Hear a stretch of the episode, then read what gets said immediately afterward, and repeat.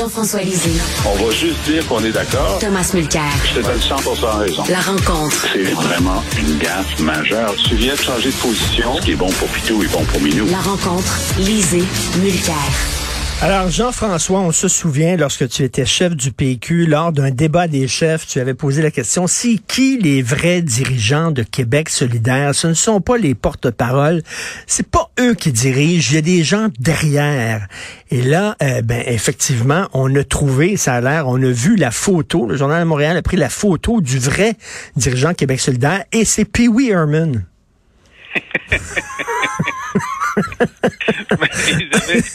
c'est lui la nounou des euh, la nounou des journalistes. Euh, il fait, il sert le café puis tout ça. Et puis c'est ce qu'on disait à l'époque. C'était pas le même en 2018. C'était l'ancien euh, secrétaire général du, du Conseil central de la CSN de Montréal.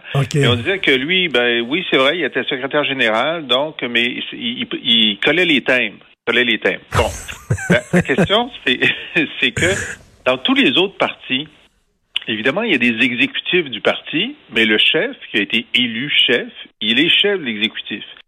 Dans le cas du, du, comité de coordination qui dirige QS, que j'ai appelé le politburo, ben, le secrétaire général, c'est celui qu'on a vu dans l'autobus, hein, euh, et les porte-paroles, ils sont autour de la table, mais ils sont pas euh, sont pas au centre de la table. Ils sont ils sont parmi d'autres. Donc, je suppose qu'ils ont maintenant une autorité morale plus importante que les autres membres de leur exécutif, mais ils, n'ont pas une voix prépondérante. C'est pas eux qui dirigent la discussion. Et, moi, j'ai vécu le cas où un des porte-paroles avait négocié une entente avec les autres partis souverainistes, puis s'est fait dire par ses collègues qu'il n'aurait pas dû signer. ils ont renié sa signature. Alors, c'est une situation particulière euh, où mmh. effectivement, mmh. ces gens-là, lorsqu'ils disent qu'ils sont porte-parole, ben, c'est ben, ça. Ils sont porte-parole, mais ils sont pas le chef. C'est ça. Donc, euh, quand tu es porte-parole, t'es pas le chef. Donc, il y a des instances derrière. Euh, et je dis euh, Pee Wee Herman parce qu'il me fait penser à Pee Wee Herman, la photo qu'on a vue. Là. Ben bon, ok, c'est une mauvaise blague peut-être. Euh, Jean-François, je sais que tu t'intéresses beaucoup aussi à l'actualité internationale. Tu parlais de bureau. Tiens, parle-moi de Gorbatchev. Euh, aujourd'hui, dans le Devoir, la première page, on dit que c'est le fossoyeur involontaire de l'URSS. Est-ce que tu penses qu'il voulait vraiment démanteler l'URSS ou qui a été dépassé par les événements Gorbatchev? Ah, il a été complètement dépassé par les événements. Lui, ce qu'il voulait, c'était moderniser l'URSS, démocratiser légèrement l'URSS, accepter qu'il y ait une, une, une, plus grande liberté d'expression, mais surtout, comme il avait été un dirigeant régional, il s'était rendu compte que l'économie soviétique s'en allait dans le mur, donc il voulait insérer plus de liberté d'entreprise. Et à partir du moment où tu as un système fermé, dès que tu ouvres une fenêtre, tout le monde veut, démolir le mur. Et dans ce cas-là, c'était le mur de Berlin. Et donc, il y a eu un emballement, donc une volonté de liberté qui a dépassé, qui était incontrôlable, qui était incontrôlable mmh. et qui a conduit donc à la chute de l'URSS.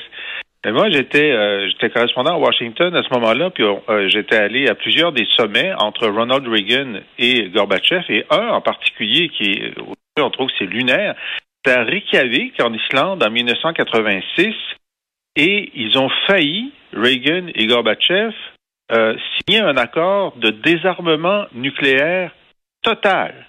Total. C'est-à-dire que les deux superpuissances s'engageaient à ne plus avoir d'armes nucléaires. Ils ont négocié ça pendant la fin de semaine. Ça a achoppé parce que euh, M. Reagan, lui, voulait avoir son système de défense euh, qui était dans qu'on appelait Star Wars. Ben oui, ben oui. Des, des, rayons laser au cas où il y a quelqu'un qui envoie une arme nucléaire. Et ça, ça, si ça avait marché, ça n'a jamais marché ça avait marché, ça aurait donné un énorme avantage aux États-Unis. Alors, Gorbachev disait, moi, je suis prêt à signer pour qu'on n'ait plus d'armes nucléaires, mais dans ce cas-là, tu n'auras plus besoin de ton truc de Star Wars parce qu'on n'aura plus d'armes. Et puis, mais je veux juste que tu t'engages à pas faire d'essais grandeur nature. Tu, tu peux faire ça dans le laboratoire. Mais Reagan disait, non, non, non, euh, il faut que je fasse mes essais, puis ensuite, je vais te donner cette, cette technologie. Puis là, c'était tellement extraordinaire parce que Reagan, lui, était sûr qu'il allait donner la technologie. Gorbatchev, il disait jamais les Américains vont donner une technologie de pointe à, euh, même si ça devient un partenaire. Et là, on était pris dans un genre de, d'absurdité qui Reagan se croyait lui-même et ça a empêché un désarmement très important. ça aurait été absolument incroyable, ça. Tom, euh, je prenais, j'utilisais l'image tantôt en parlant de Gorbatchev euh, d'un, d'un gars qui est dans un bar, un propriétaire de bar. Il y a des centaines de gens qui veulent rentrer dans le bar et il veut juste ouvrir la porte un petit peu en disant attendez, soyez patient, je vais ouvrir dans cinq minutes. Et là, tout le monde s'est engouffré dans le bar. Là. Est-ce que c'est ça un peu Gorbatchev? tu, fais, tu fais bien d'utiliser euh, l'image d'un bar dans le cas de Gorbatchev parce que c'était un des seuls, à ma connaissance, un des seuls chefs russes qui prenaient pas d'alcool. On se souvient des premières images des années 60, 70, les Américains arrivaient, c'était vodka après vodka en pleine réunion. Non, mais on se souvient aussi de Tom Elsin, Boris Elsin, qui ben, était... Elsin, qui était tellement ivre, mort euh, en, revenant d'Irlande. Les pauvres Irlandais, ils, se sentaient responsables. Et, donc, on, on, l'a vraiment vécu. Et on dirait que cette lucidité, parce que c'est le terme qui a, été employé beaucoup depuis son départ, euh, Brian Mulroney a donné cet exemple-là aussi. Il dit, quand tu traitais avec ce type-là, c'était tellement clair et lucide, tu savais qu'il lui, il savait où il voulait s'en aller. Donc, c'était un des seuls avec la lucidité pour dire l'Union soviétique, c'est n'importe quoi. le peuple russe souffre, tout le monde souffre. Mais une fois que ça a commencé à dégringoler, c'est là où la lucidité de départ et cette belle vision d'un meilleur monde où, comme dit si bien Jean-François, on est en train d'enlever les armes nucléaires qui demeurent la, plus grande menace du monde. On peut parler euh, de tout le reste, de tout ce qu'on veut. La plus grande menace, c'est aujourd'hui encore une fois hmm. les armes nucléaires. Donc, on, a, on était face à un gars qui a dit, je vais participer à bâtir un meilleur monde, mais aussitôt que ça a commencé à se défaire, l'Union ah, ben soviétique. Il a été évincé, sans ménagement. Ils l'ont jamais tué. Il, normalement, euh, il est mort de, sa belle mort à 91 ans. Mais il représente quand même de l'espoir pour le monde et cet espoir vient de s'éteindre. Et sur les, les cendres de l'Union soviétique, on est en train de faire une guerre Russie-Ukraine et parce qu'on n'a jamais réglé la sortie de l'Union soviétique. Exactement. Et, Jean-François, euh, il y a des Russes qui ont été profondément dégoûtés lorsqu'ils ont vu euh, Gorbatchev faire de la publicité pour Louis Vuitton. Te souviens-tu de ça, ces pubs-là dans le Vanity Fair? On voyait Gorbatchev vendre des valises Louis Vuitton, qui sont les valises les plus chères au monde. Je me souviens pas de ça, mais c'est effectivement c'est épouvantable. c'est comme si De Gaulle s'était mis à faire de la publicité pour un, produit d'un autre pays, parce que Vuitton, tu sais, c'est pas russe, tu sais, c'est français. Euh, oui, ça, il, devait avoir beaucoup beaucoup besoin d'argent à ce moment-là. ok, là on va parler de Dominique Anglade. On l'écoute un peu, Dominique Anglade qui euh, traite François Legault. C'est un copieur, c'est un copieur. On l'écoute. Je vous dirais que François Legault là, c'est un copieur. Puis le plagiat, là, c'est une cause de renvoi. Une chose qui est claire, c'est que le Parti de l'économie, là, c'est clairement le Parti libéral du Québec. faut être rendu à court d'arguments, là, de dire Oh, M. Legault nous copie. Ce que ça veut dire, entre autres, c'est que Mme Anglade est d'accord avec le programme de la CAQ. Euh, Tom, il y en avait toujours un têteux. Il y en avait toujours un têteux à l'école. Madame, madame, il a copié, il a copié. ouais, mais en fait, le ton de ce truc-là par Dominique Anglade n'était pas le meilleur. Et il faut qu'elle fasse attention. Mais elle l'a corrigé d'une manière sublime, à mon point de vue, plus tard en après-midi. Lorsqu'elle a fait un post sur sa page Facebook, Twitter et tout y compté de elle, en train de dire, ben, apparemment, ça l'intéresse beaucoup. Donc, je vais lui envoyer une copie originale du plateforme du Parti libéral du Québec. Elle, elle fait ça, puis elle met une boucle dessus, et elle écrit sa lettre, puis elle signe de la part de la madame. Alors moi, honnêtement, l'humour porte beaucoup mieux que les remontrances et les, les, réactions de, de sais, où on est en train de pester. Moi, j'ai trouvé ça vraiment cool. Mais c'est en termes de politique et de communication politique, c'est une belle leçon. Commence pas à taper du pied, le monde va juste dire, ah, elle est fâchée, la madame, je l'écoute pas. Le truc drôle avec la boucle et signer la madame, ça c'est suave. Et on dirait que presque il y a deux équipes au sein des libéraux. L'équipe qui dit ah plains-toi et l'équipe qui dit hey on va faire quelque chose de drôle avec. Euh, euh Jean-François à l'école le, le, le, têteux qui disait tout le temps le lui il a copié tu sais, il était pas aimé de la classe. Comment? Il était pas il était pas aimé mais des fois il avait raison hein? Des fois il avait raison.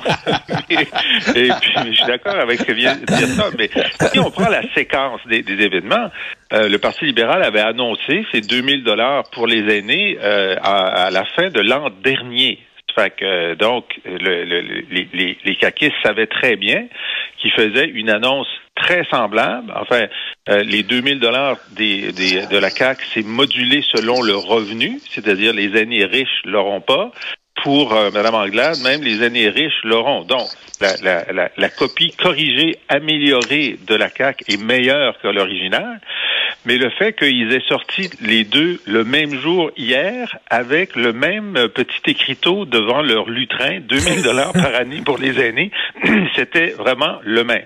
Alors, une fois que tu as fait ça, puis ça se peut qu'ils se soient inspirés, puis que, que la CAQ ait, ait voulu donner à peu près le même message pour neutraliser celui du PLQ, de, de, de dire il m'a copié, etc. euh, effectivement, les, ça renvoie tellement à l'école que tu gagnes pas un vote. En Ben disant, non, puis tu sais, non, on- on gagne pas un vote. Et Tom, Tom, euh, c'est comme ça dit. Mais là, l'économie, c'est à nous, là. C'est à nous. Comment ça qu'il parle d'économie? Ben, oui, et, et Legault a été très vite avec ça. Tu sais, je dis, ah, ben, apparemment, elle aime notre programme, ce qui est bien. Mais Legault a quand même une faiblesse, euh, Richard. À chaque fois qu'il va faire du copiage ou de l'original avec une idée, parce qu'ils vont en avoir quelques idées originales, on me dit de l'interne, attends, attends, tu vas voir notre plateforme en environnement. La, réponse va toujours être la même. Mais si tu avais des bonnes idées comme ça, pourquoi, pourquoi tu n'as rien fait en environnement pendant quatre ans? Si tu avais cette bonne idée-là, pourquoi tu n'as rien fait pour aider les aînés depuis quatre ans? Donc, c'est une chose de copier, mais Anglade est objectivement dans une situation différente. C'est la chef de l'opposition officielle, c'est la personne qui es- espère battre Legault. Je pense qu'il n'y a personne qui va, battre Legault, honnêtement. là, les, chiffres qu'on a, il est dans exactement la même position enviable que Doug Ford il y a quelques mois. Ford était face à une opposi- opposition parfaitement divisée pour lui. Lui, il est resté dans les 40 quelques pourcents comme Legault de ce temps-ci. Ça veut dire quand même qu'il y a 60% des Québécois qui aimeraient bien avoir quelqu'un d'autre comme premier ministre, sauf que personne n'est capable de s'entendre, puis ça va rester divisé comme ça. Et OK, en terminant, je vous donne une minute chacun. Oui. Une minute. Euh, Oui. Parlez-moi de l'affaire de la caricature. Est-ce qu'on a trop réagi? Jean-François. Ben, écoute, euh, moi, j'ai pas réagi à la caricature. J'ai vu ça passer sur Twitter dans la journée, puis moi, je suis Charlie. Alors, euh, donc, les caricatures, je les laisse passer. Il faut, faut que ça soit vraiment euh, à, à un niveau là, de méchanceté pour, pour réagir. Je crois, Boris, qui dit, ben moi, c'est une caricature qui est contre la vieille anglaise euh, dont, dont le bulldog pisse sur l'évêque. C'est pas contre l'évêque. Maintenant, moi, j'en ai vu des caricatures dans la Gazette. Puis, dans le contexte de la Gazette, Ben oui. c'était normal de penser que c'était contre l'évêque.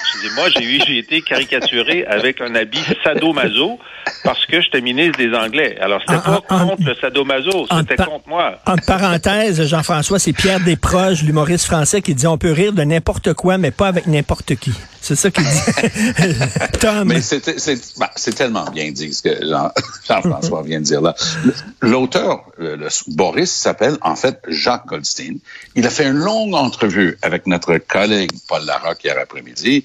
Le gars est plutôt franchouillard. Il- D'après des gens qui le connaissent et qui, qui m'en ont parlé, le gars aurait voté oui dans les deux référendums. Et Jean-François a raison. Le target là-dedans, c'était la vieille anglaise. Mais là, mais en parlant de communication politique, qui a été la première personne à saisir de ça? C'était Paul Saint-Pierre Plamondon dans la catégorie, je vais le dire en anglais pour l'occasion, nothing to lose. Lui, il a dit, moi, je vais rider ça toute la journée. Ça lui a bien servi. Il a eu des likes de partout et, et bienvenue dans la campagne électorale où on fait flèche de tout bois. Mais Tom, euh, Tom, euh, il y a des gens qui m'ont écrit en disant ça fait pas mal désespéré de la part de PSPP de sauter là-dessus comme la misère sur le pauvre monde. Merci beaucoup à vous Il y a deux. juste deux choses dans- en Ouais. politique, euh, Richard. Il y a ce qui marche et ce qui marche pas. Et pour PSPP hier, ça a marché. Merci beaucoup à vous deux. À demain. Salut.